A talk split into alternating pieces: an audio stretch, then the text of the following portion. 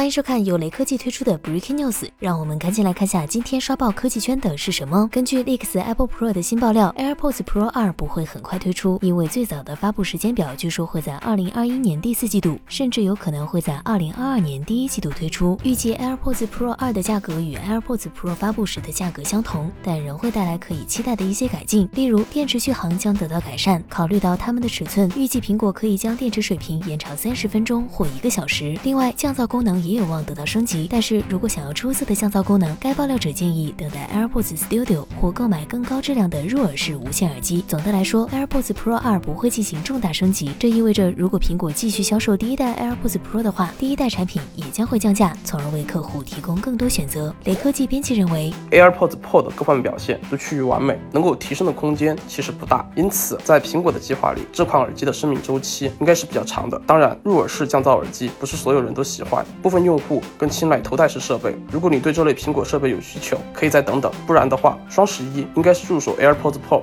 比较好的时机。